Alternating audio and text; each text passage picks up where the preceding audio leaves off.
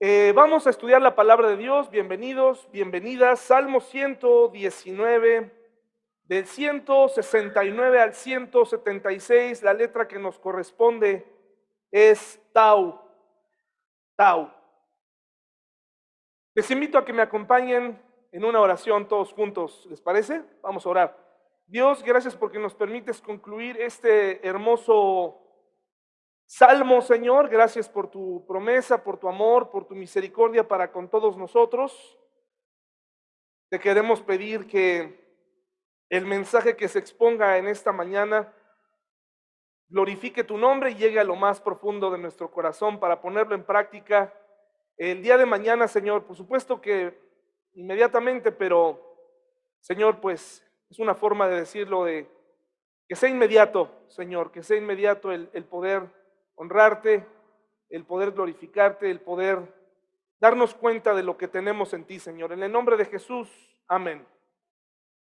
Eh, antes de empezar, alguien que levante su mano, ¿quién no tiene Biblia traducción viviente?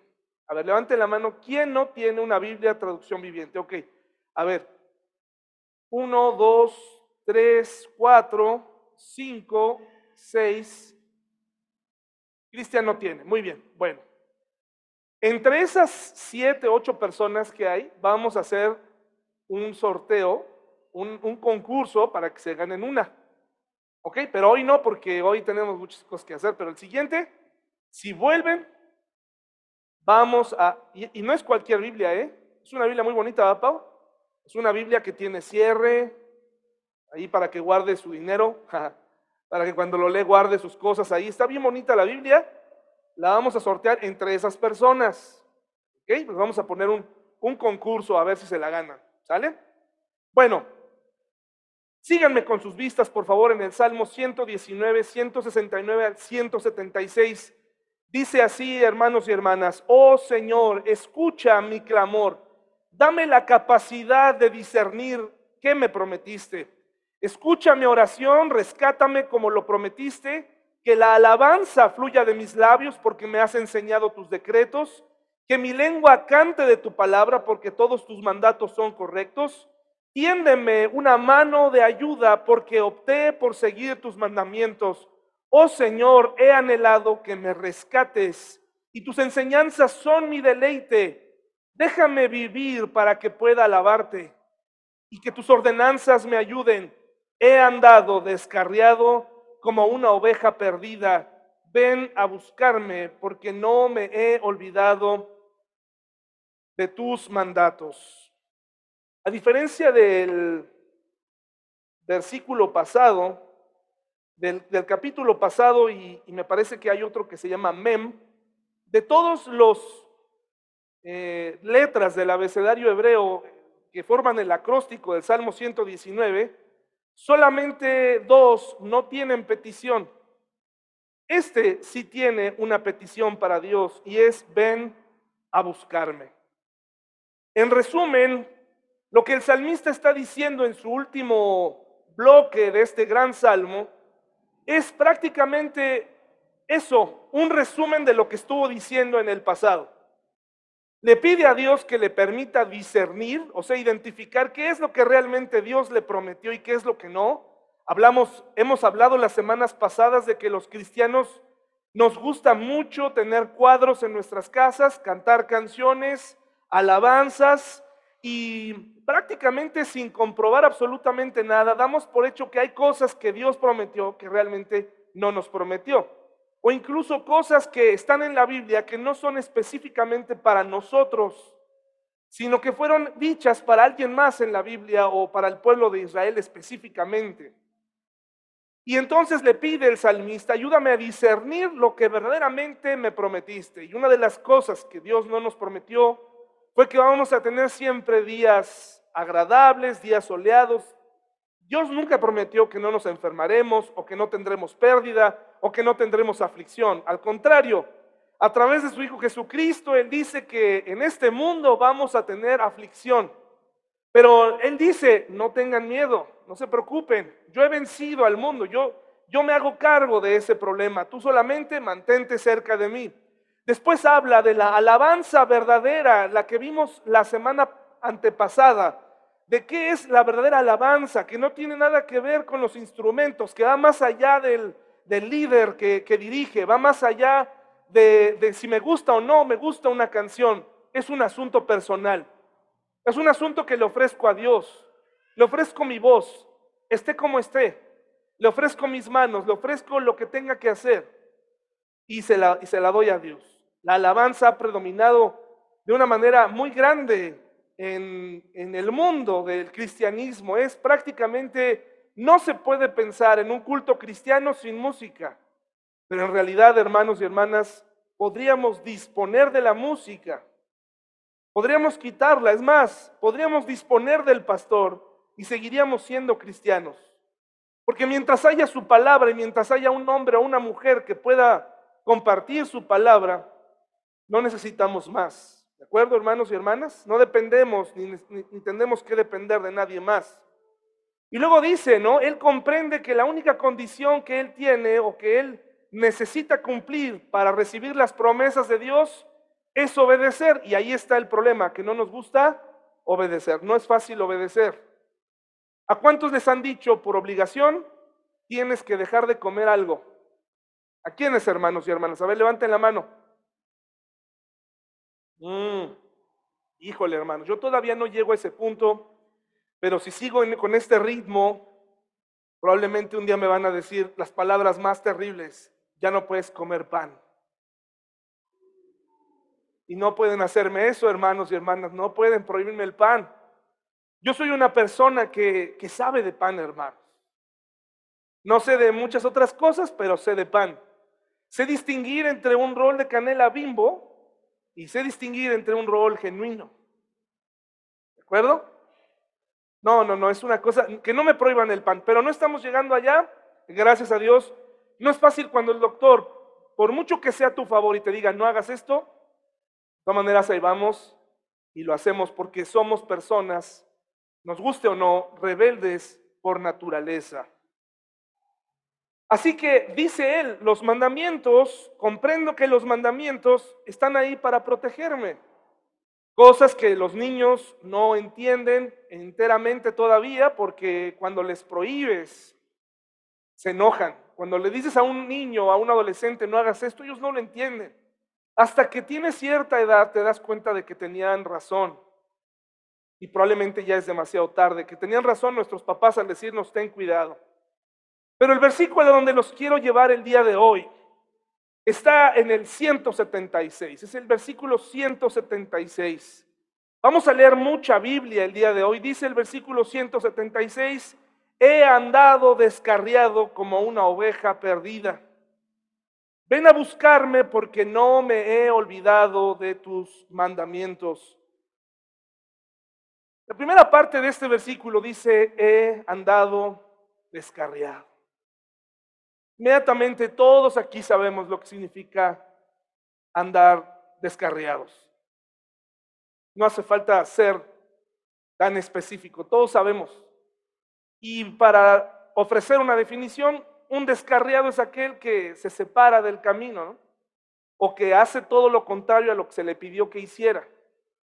Hay un carril, hay un, hay un lugar, una ruta para, para caminar y decidimos darnos una vuelta. Y en esa vuelta, hermanos y hermanas, sí que se aprende estando descarriados. Ni siquiera les voy a pedir que levanten la mano quién está descarriado el día de hoy, porque realmente no tiene sentido.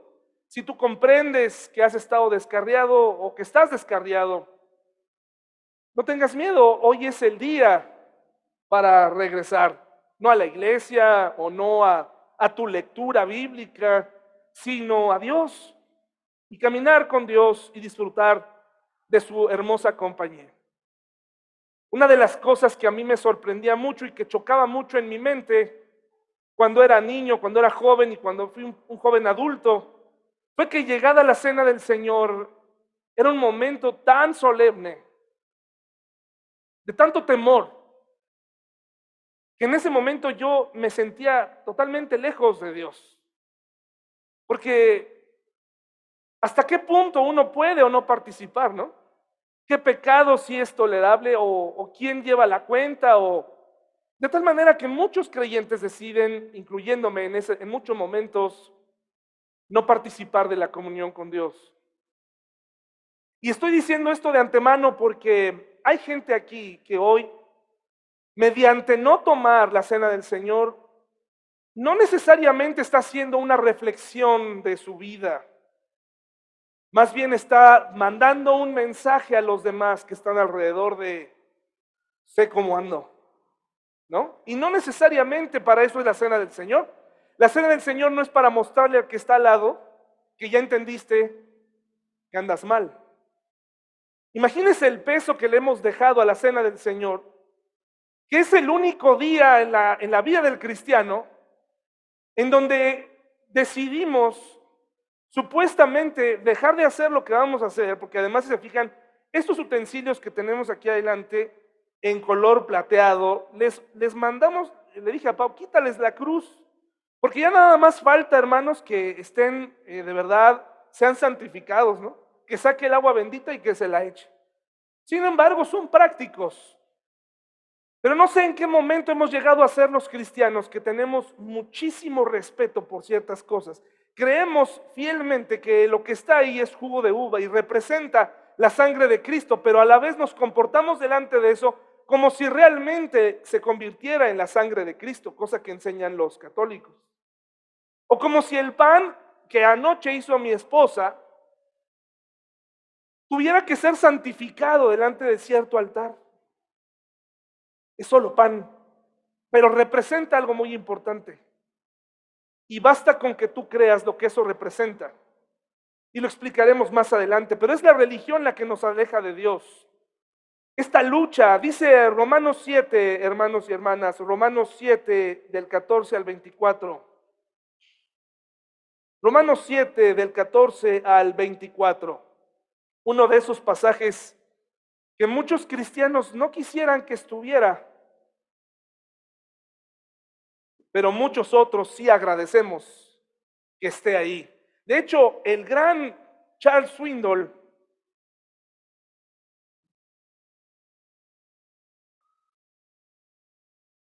Hola, hola Reika. De hecho, el gran, y le digo gran porque ha sido de gran bendición su material, él agradece que exista y que Pablo, siendo quien era Pablo, haya dejado escrito Romanos 7, del 14 al 24. Mire lo que dice, hermanos y hermanas, Romanos 7, del 14 al 24. Por lo tanto, dice, el problema no es con la ley porque la ley es buena y espiritual. El problema está en mí, porque soy demasiado humano, un esclavo del pecado.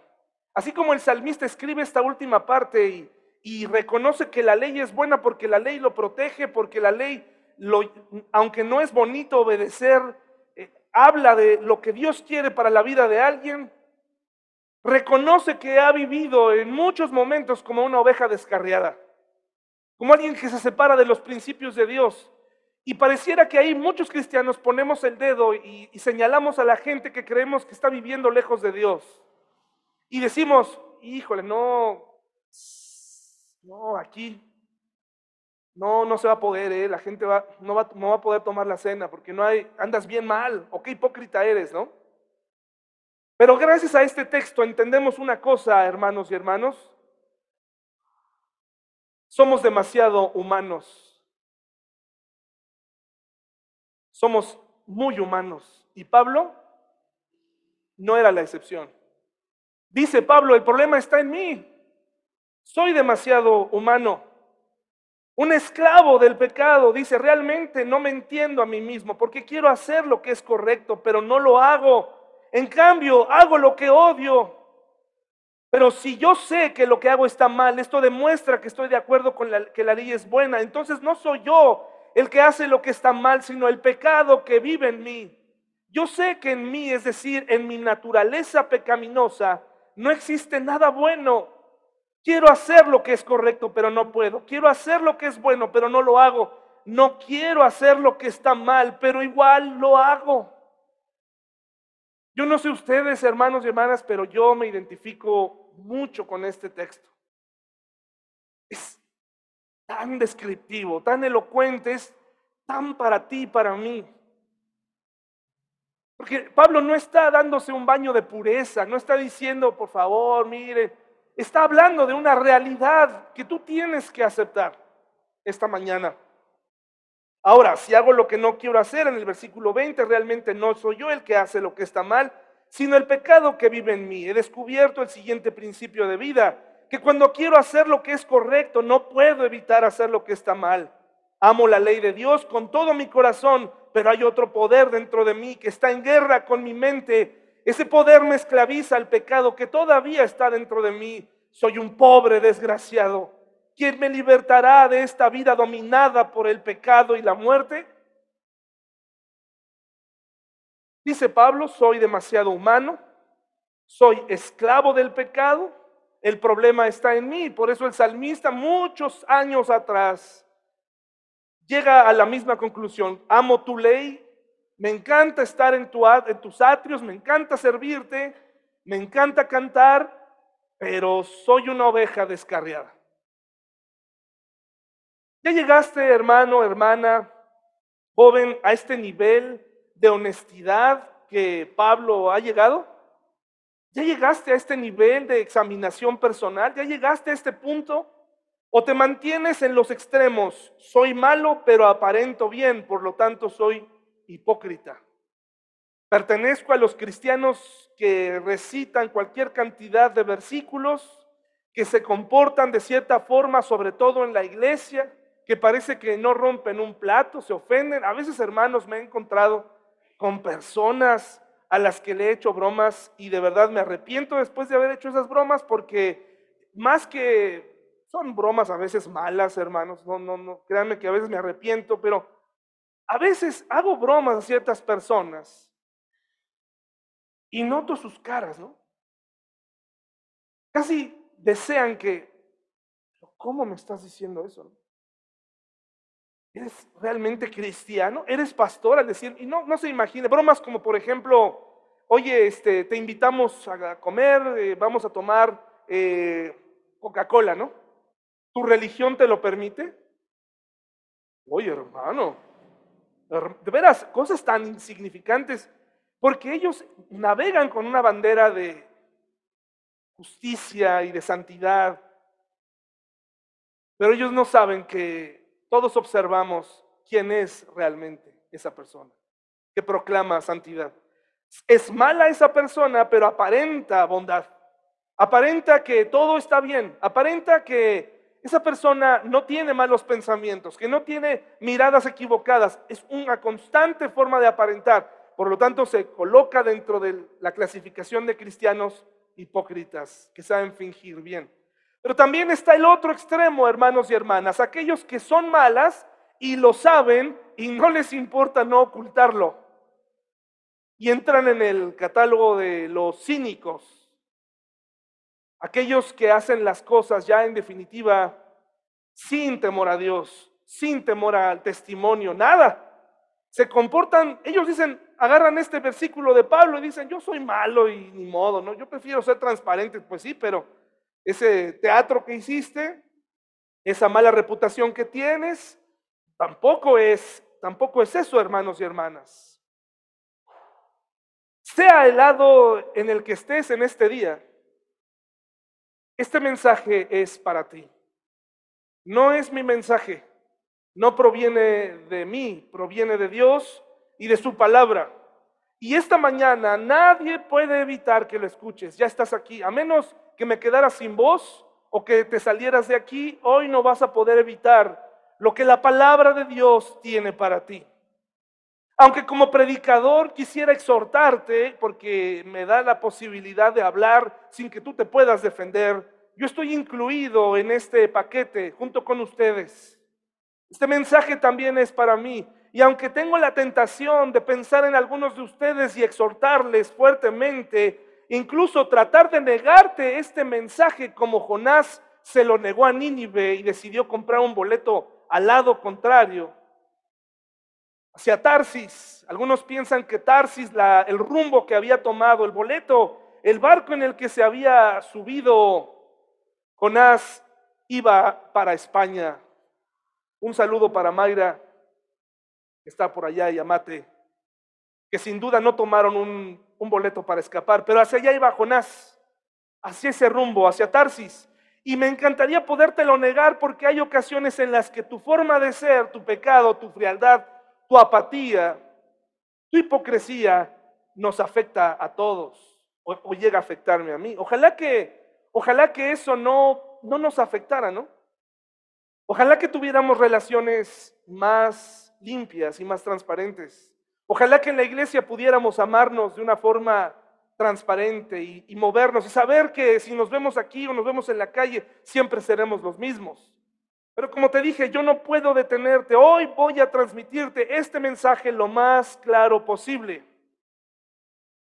Y lo primero que te quiero decir como parte de este mensaje es, ¿estás descarriado o estoy descarriado ¿Has estado lejos de Dios o has estado amando al mundo y todo lo que hay allá y todo eso que has escuchado durante años?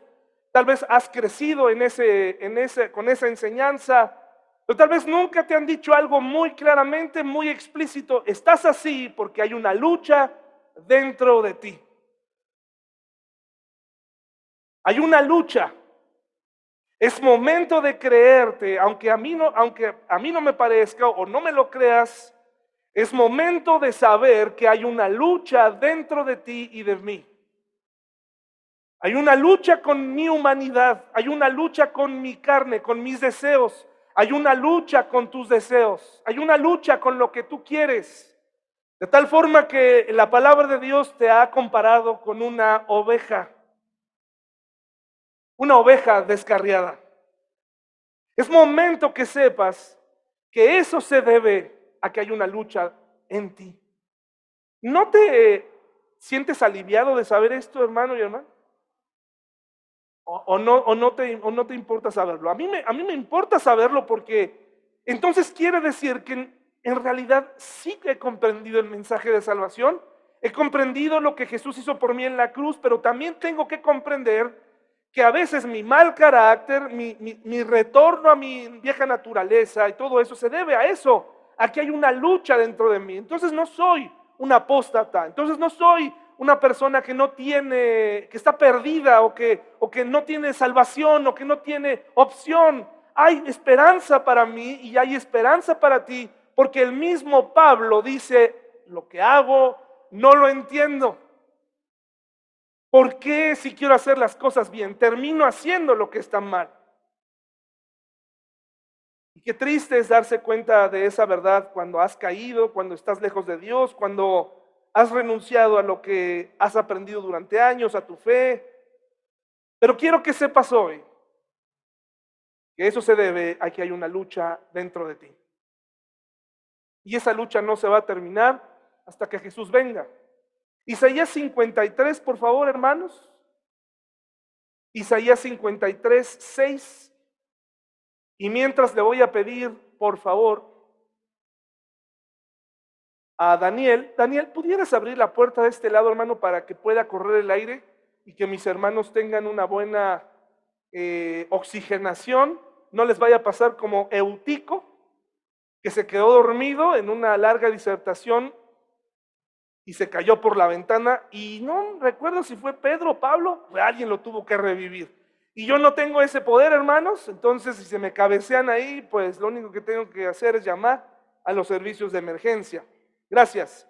Isaías 53, versículo 6, el gran capítulo del Mesías, dice así, hermanos y hermanas, dice, todos nosotros nos hemos extraviado, como hermanos, como ovejas Hemos dejado los caminos de Dios para seguir, ¿qué hermanos? Los nuestros. La oveja es el animal perfecto para hablar de nosotros. Ojalá nos hubieran comparado con un águila, ¿no? Son como leones, son como jaguares, como osos por lo gordito, ¿no? Por lo apapachables, pero no. La palabra de Dios nos compara con ovejas. Y les voy a hablar de algunas características de las ovejas. Aunque no lo sabe, esto es una característica nueva. Usted ya sabe que son tercas, de tal manera que en algunos rebaños algunos pastores optan por romperles una patita para que no vuelvan a desviarse y caminen solamente con tres y sigan al rebaño. De otra forma, no sería posible porque son tercas. Son obstinadas. Eso dice de las ovejas, ¿eh? No está hablando solamente de mujeres, está hablando de hombres y mujeres. Es difícil de mover, cuando no se quiere mover, no la mueven. Parece un animal muy noble porque tiene ahí eh, pues su lana y todo, qué lindo, pero eh, no es noble. Tiene una tendencia a extraviarse fácilmente. Y la nueva característica que se ha descubierto, según un estudio, ven que les encanta decir, la Universidad de Londres descubrió, un, según un estudio de la Universidad de Yale, ¿no? Nosotros, pues ya, ya lo dijeron en una universidad, tiene que ser cierto, ¿verdad? Hay que tener cuidado. Según una universidad famosa, un estudio, se descubrió que la oveja es egoísta. Porque cuando hay un peligro cerca, la oveja que está más en la orilla busca irse metiendo más, de tal forma que se coman primero a sus compañeras. ¿Sí o no nos parecemos a las ovejas, hermanos? Sí nos parecemos. Somos muy similares y tenemos tendencia a extraviarnos. Hay dos tipos de hay muchos tipos de cristianos, pero hoy quiero hablarles de dos. Si tú te extravías continuamente, tienes un problema. Sí hay una naturaleza, hay una lucha dentro de ti, pero hoy quiero decirte que hay dos tipos de cristianos. Aquellos cristianos que solamente se conforman con lo que reciben. Aquellos cristianos que se enteraron, y todos nos enteramos y nos lo dijeron en cadena nacional, que Eric Rubín y Andrea Legarreta terminaron su maravillosa relación. Y en cadena nacional, hermanos y hermanas, no me pregunten cómo me enteré, nada más reciban la información. No me cuestionen, no me juzguen. Pero ahí estaban cinco o seis miembros del famoso programa donde ella está ahí por años, desde que yo, yo era soltero, hermanos. Y en cadena nacional nos anunció del problema y la compañera lloró y yo dije, wow, ¿qué estoy haciendo viendo esto? ¿Cómo llegué aquí? ¿Cómo llegué a este punto? ¿Cómo llegué al punto en donde ese tipo de cosas entran a mi hogar? En cadena nacional nos enteramos de la ruptura de esta pareja y, y aunque no me lo crean hermanos, hay cristianos así. Hay cristianos que no tienen nada de hambre por los pastos deliciosos de la palabra de Dios.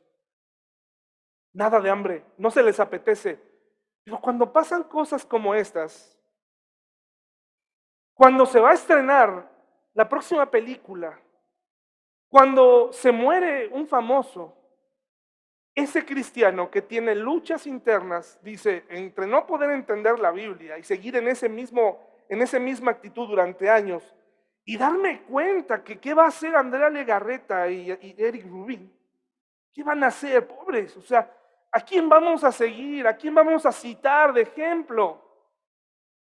Aunque crea, hermanos, que esto es ridículo, la mayoría de nosotros ocupamos el tiempo en cosas totalmente y demasiado humanas como esas. Totalmente desviadas, hermanos. Cristianos hablando de estos temas. Discúlpeme y no quiero ofender a nadie, no, de verdad, yo creo que no le interesa saber qué pienso políticamente, pero ¿en serio hoy vas a salir o alguien salió o no vino a la iglesia por ir a defender al INE? ¡Wow!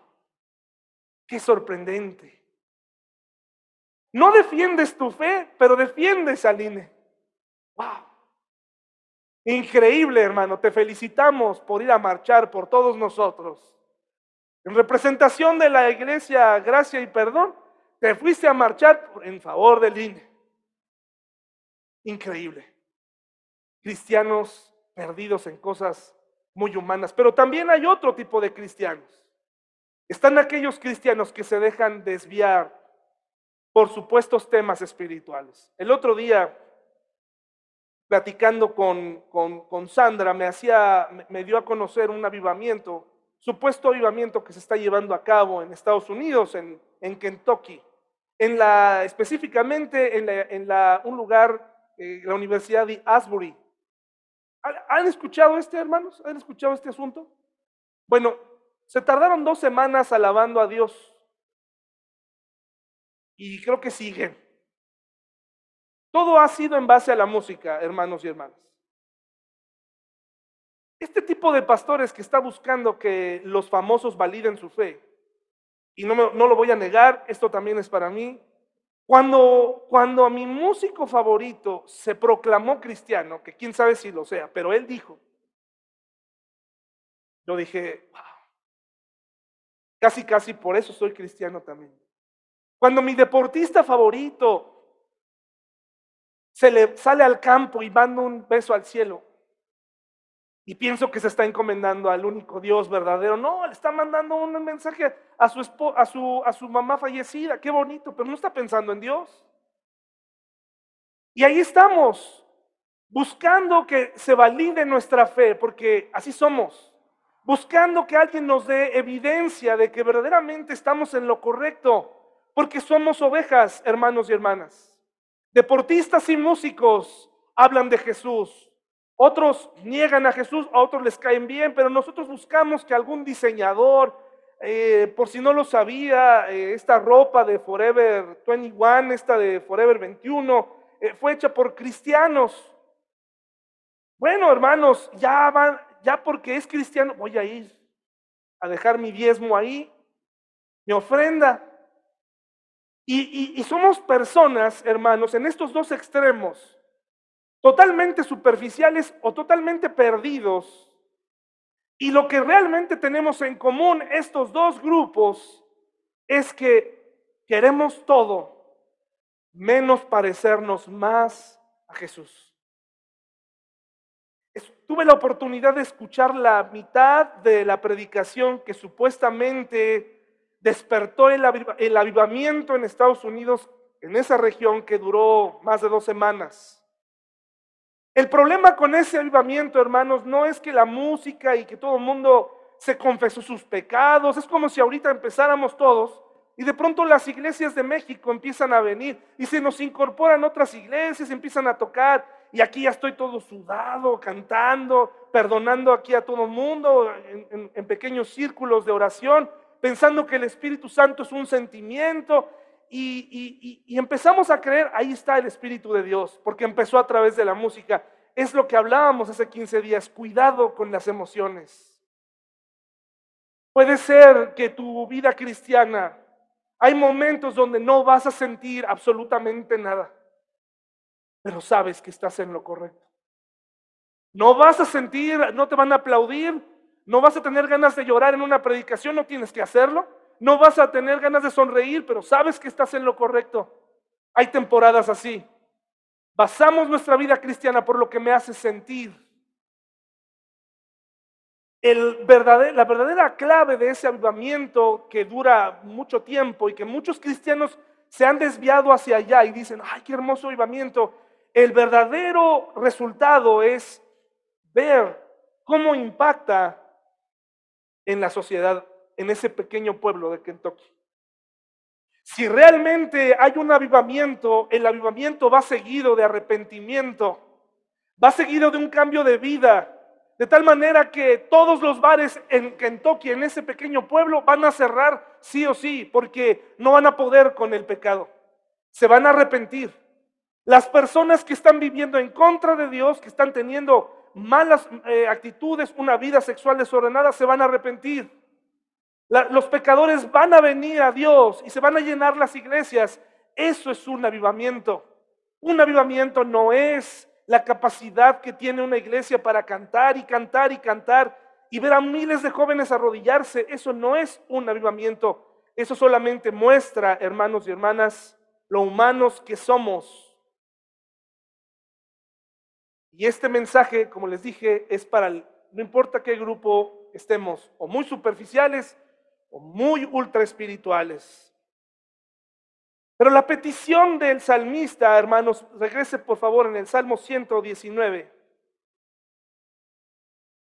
La petición honesta de este salmista y de este escritor es la siguiente. ¿Ya lo tenemos? He andado descarriado como una oveja perdida. Y dice, ven, ¿a qué? A buscarme. Ven a buscarme. Ya hablamos del carácter de la oveja, ya hablamos de, la, de los extremos a donde nos podemos ir. Ya hablamos de ti y de mí, pero ahora vamos a hablar del carácter del pastor. ¿De acuerdo? Vamos a Ezequiel 34 del 1 al 9, por favor. Más adelante, Ezequiel 34 del 1 al 9. El carácter del pastor.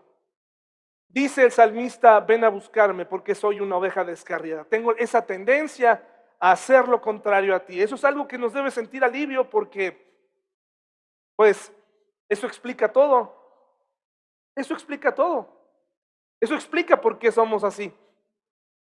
Y eso te puede ayudar a entender cómo son las personas. Cuando tienes un desacuerdo con alguien o cuando alguien aparentemente te falló, acuérdate de esto. No esperes más de las personas. Uy, es que él era cristiano. Híjole, es que es muy fácil que te decepcione la gente, ¿no? Pero acuérdate, esa persona tiene una lucha. Y en ese momento está perdiendo esa lucha y por eso predomina su carne. Por eso predominan sus viejos hábitos.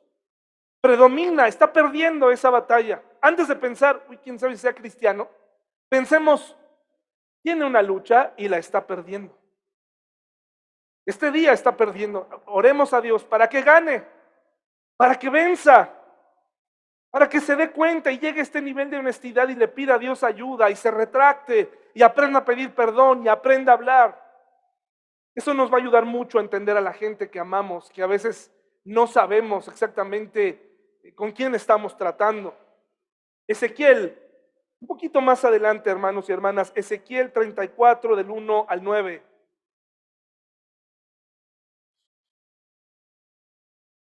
¿Ya lo tenemos? Vamos a hablar ahora del pastor.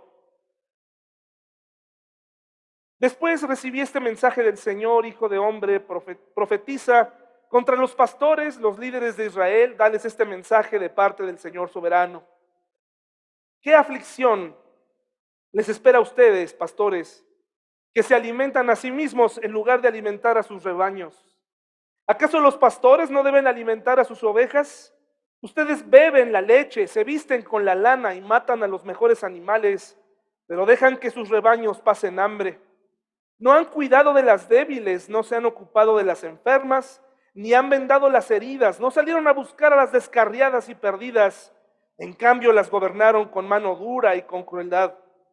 Por eso mis ovejas se dispersaron sin pastor y son presa fácil de cualquier animal salvaje.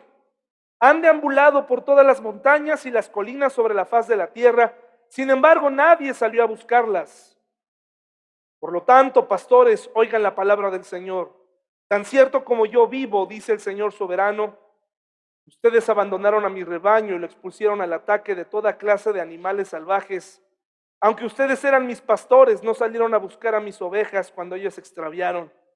Se ocuparon de sí mismos y dejaron que las ovejas pasaran hambre. Por lo tanto, pastores, oigan la palabra del Señor. Y más adelante les dice, me declaro su enemigo y les declaro la guerra. ¿Qué, qué texto tan intenso y tan duro para todos aquellos que están a cargo de un grupo? Dice, los, en vez de darles de comer, las trataste con crueldad. Hoy, como parte de este mensaje, te quiero decir que el pastor al que tú sigues, que es Jesús, totalmente diferente. Tienes un pastor muy diferente. Mira lo que dice él más adelante en el versículo 10. Esto dice el Señor soberano, ahora me declaro enemigo de esos pastores y los haré responsables de lo que le sucedió a mi rebaño, les quitaré el derecho de alimentar al rebaño y no dejaré que sigan alimentándose a sí mismos. Rescataré de su boca a mi rebaño, las ovejas ya no serán su presa. Tenemos un pastor al que le interesas, ya sea porque has sido maltratado, ya sea porque tienes una lucha, ya sea porque el carácter de una oveja es así, descarriarte, pensar y ir al lado contrario. Hay un Dios que te está buscando. Mira, Lucas 15, por favor. Lucas, el Evangelio de Lucas, capítulo 15 y del 1 al 7.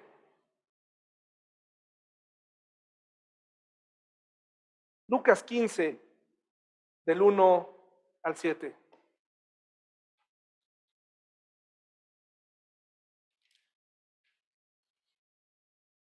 No importa qué tan rebelde, qué tan descarada, no importa qué tan enferma sucia, negra, oveja seas o te sientas. El pastor no quiere que sigas presa.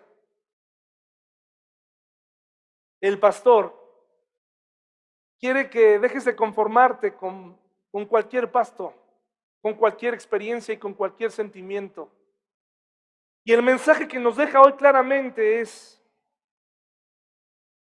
yo te buscaría. No importa a dónde vayas. Dice Lucas 15, los cobradores de impuestos y otros pecadores de mala fama a menudo venían a escuchar las enseñanzas de Jesús. Por eso los fariseos y los maestros de la ley religiosa se quejaban de que Jesús se juntaba con semejantes pecadores y hasta comía con ellos. Entonces Jesús les contó la siguiente historia. Si un hombre tiene cien ovejas y una de ellas se pierde, ¿qué hará? Los pastores de Ezequiel, del libro que acabamos de leer, ¿qué harían? Que se pierda. Tengo 99, que se vaya.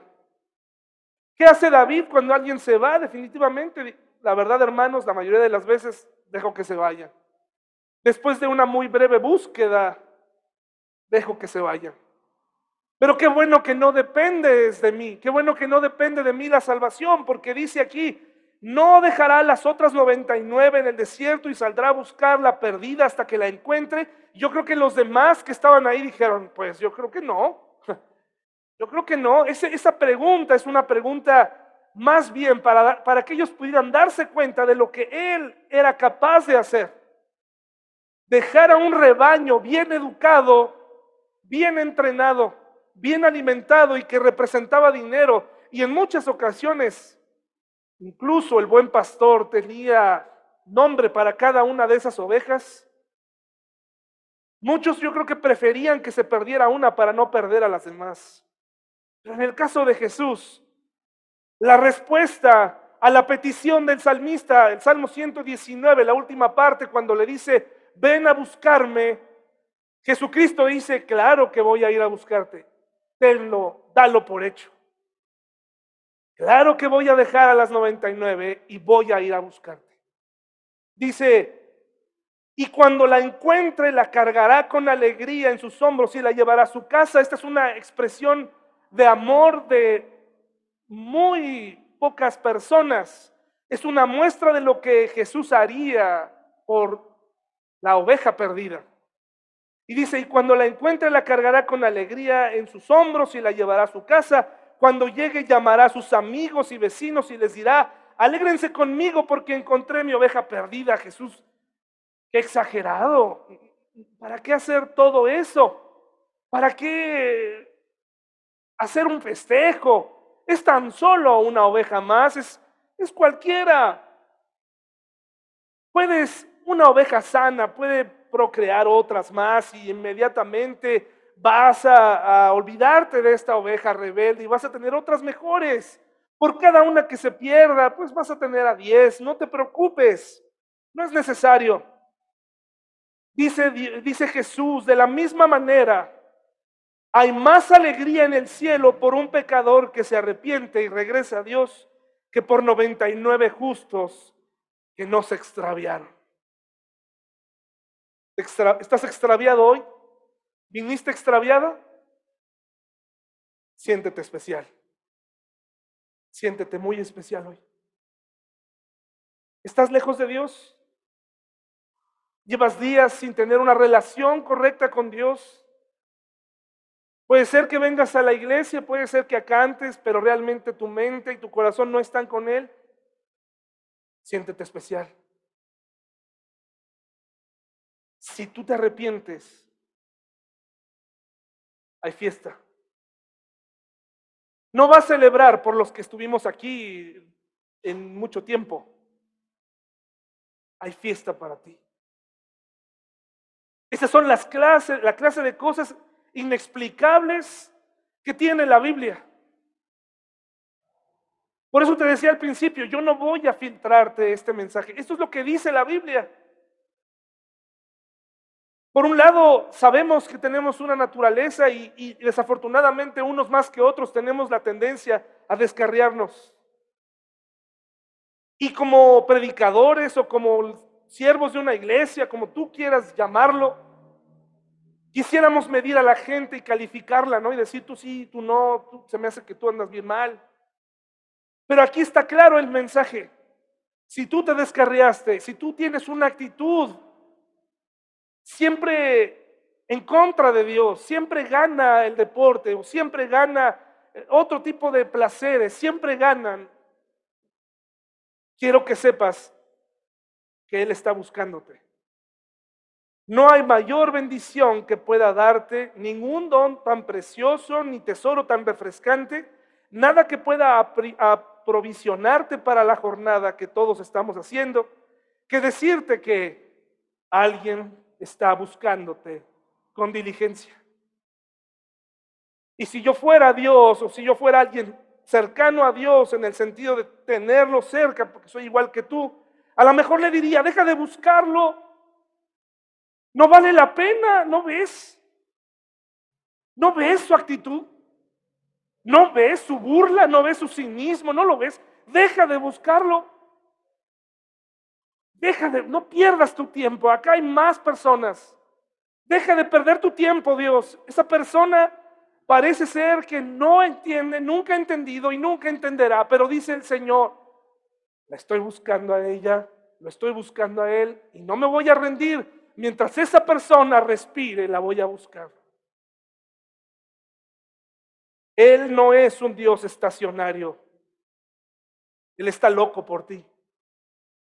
El, gastó que el gasto que él ha hecho no es razonable, ¿verdad? La cruz no fue un rescate muy digno, por decirlo menos. Fue la extravagancia del amor y gloria derramada en ti y en mí. Siendo aún pecadores, Cristo murió por nosotros. El pastor que tiene cien ovejas y pierde una, deja a las 99 para ir a buscar a la que se perdió y la busca con diligencia hasta que la encuentra. Dios es como ese pastor y eso basta para hacerme reír o hacerme llorar. Porque es algo que sencillamente no se entiende. Es un fragmento de un autor que se llama David Reading. Él está buscando. No tiene sentido, hermanos. El haber dicho esto, si ustedes van a Juan 10, por favor.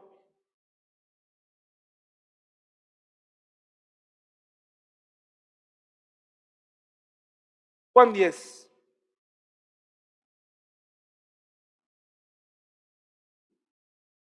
Del 11 al 16.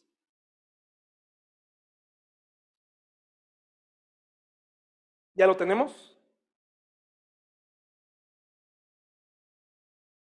El pretexto que tienen muchos creyentes es decir, es que yo no soy suficientemente bueno.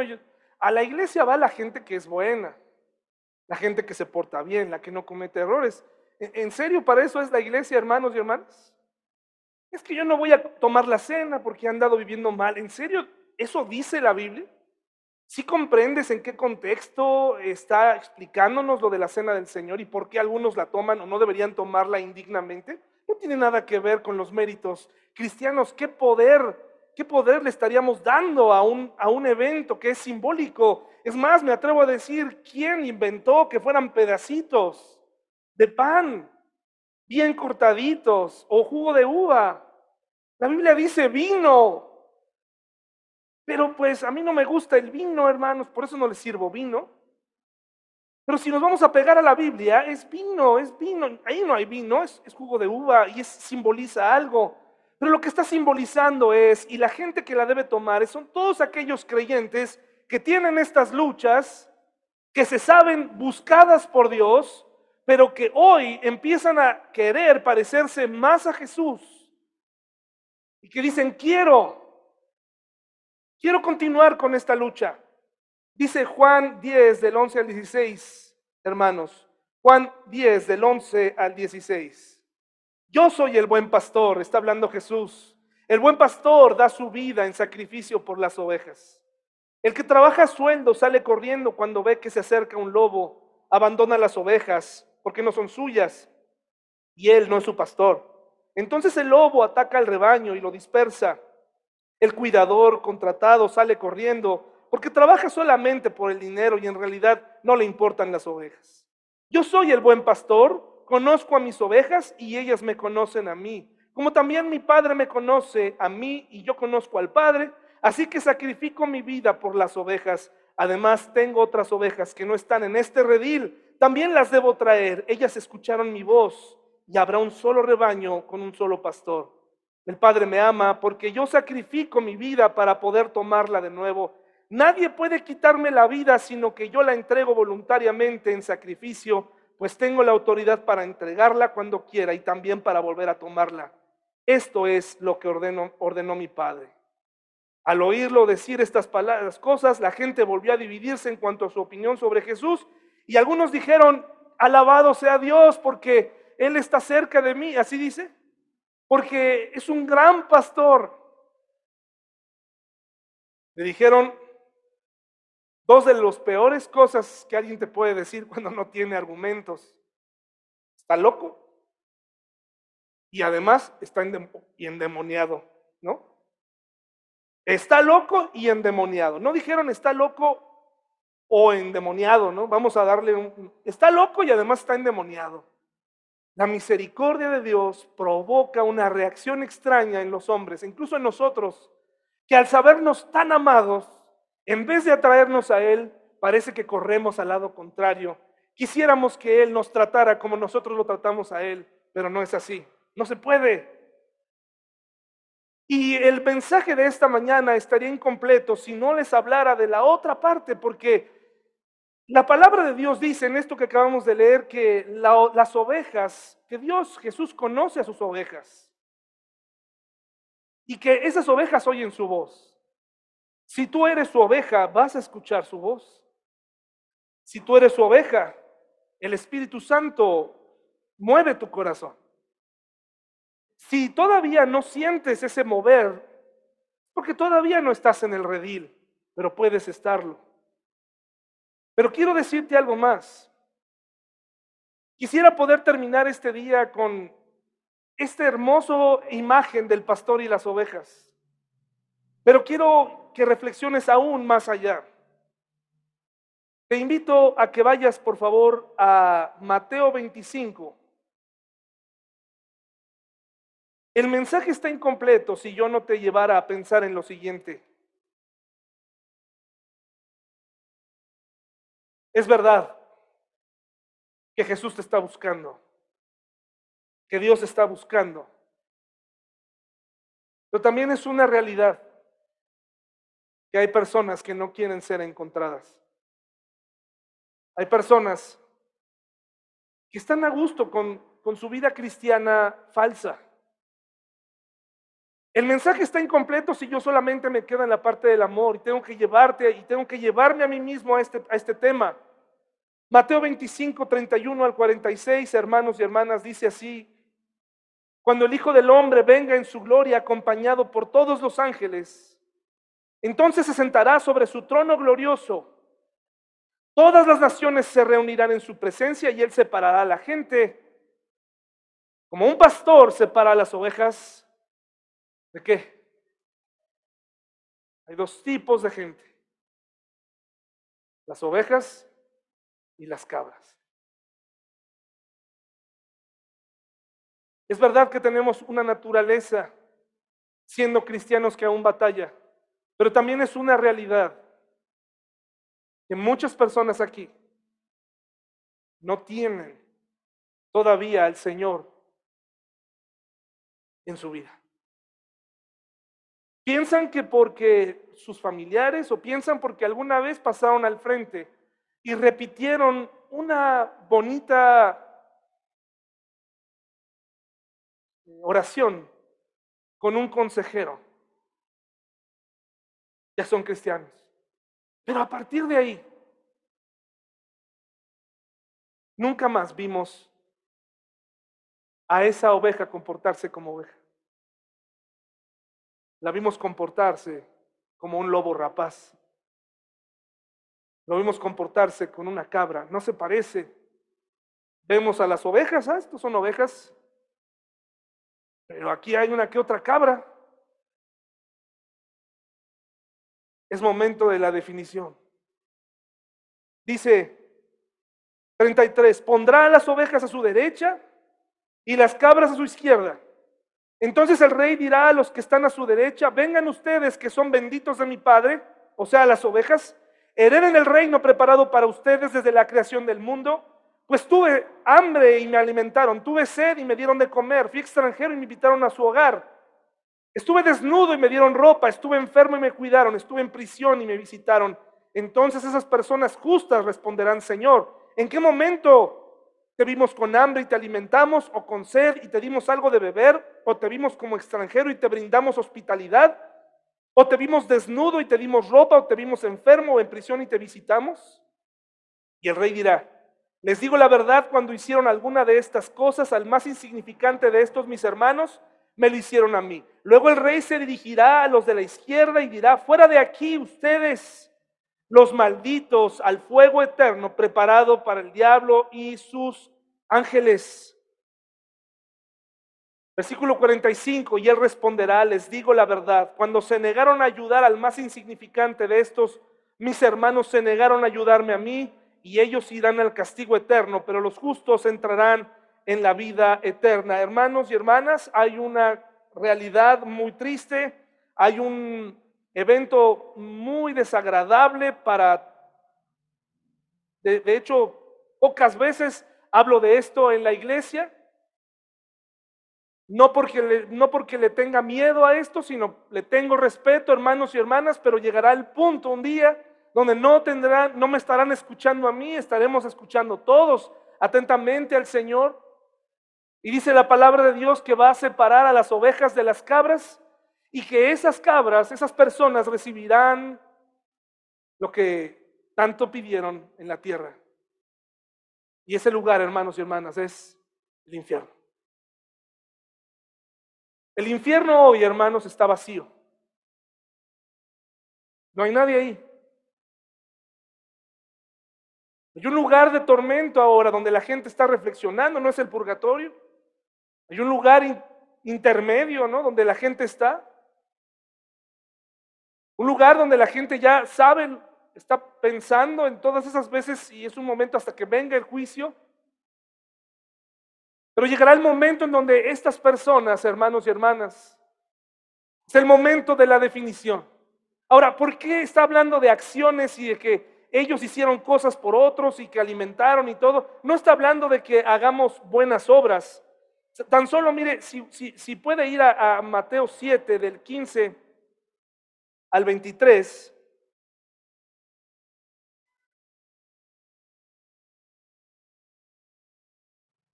Mateo 7, del 15 al 23, lo que está diciendo Jesús en este momento para explicar este duro momento de definición donde, donde la gente recibirá su merecido, donde la gente, donde ahí sabremos realmente quién es quién.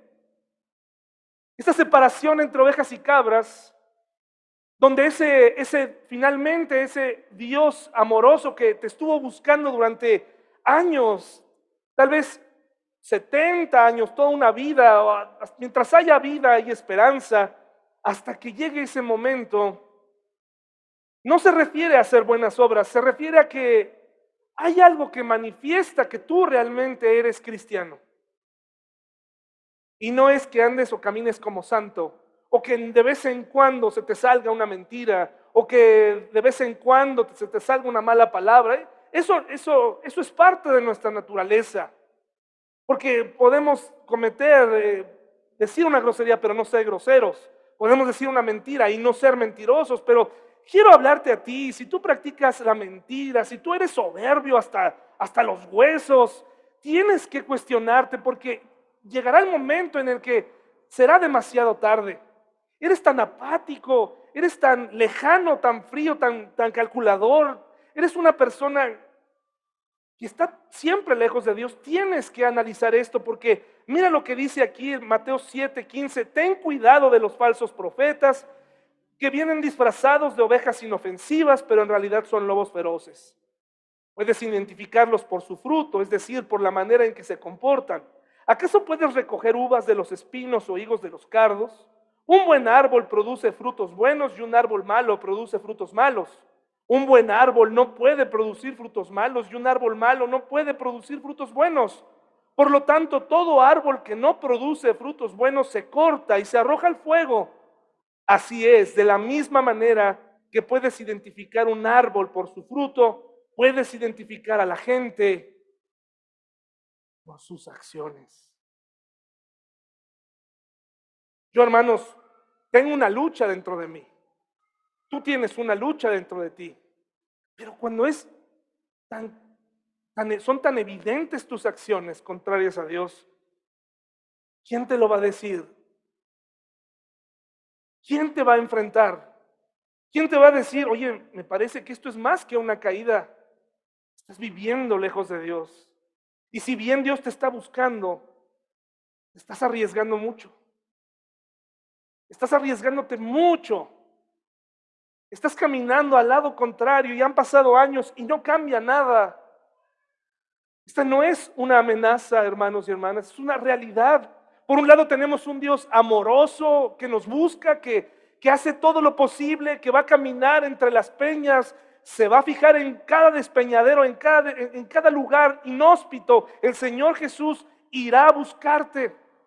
Y cuando te encuentre te va a limpiar, te va a lavar, pero hay un momento de comprensión espiritual donde sabes, te sabes parte del rebaño. Y si te sabes parte del rebaño, entonces sabes que más allá de la lucha que tienes con tu carácter, con tu carne, hay formas de vida que ya llevas años así. Y eso se lo debemos a que un día alguien te pasó al frente, oraste, aceptaste a Cristo, y de ahí nunca más volvimos a ver un cambio real. Es necesario que hoy pienses en esto. Oveja o cabra, ¿eres del rebaño? ¿Le perteneces a Dios? Aquí perteneces a la iglesia. Perteneces a nosotros. Pero el Señor conoce tu voz, tú conoces la voz de Dios. ¿Realmente la conoces? ¿Realmente eh, eh, estás interesado en saber lo que está en juego? ¿Tu alma? ¿Tu destino eterno? Acompáñenme a orar, hermanos y hermanas. Vamos a, vamos a orar. Esto va más allá de salir y pórtense bien, hermanos. Échenle ganas. Va más allá de eso.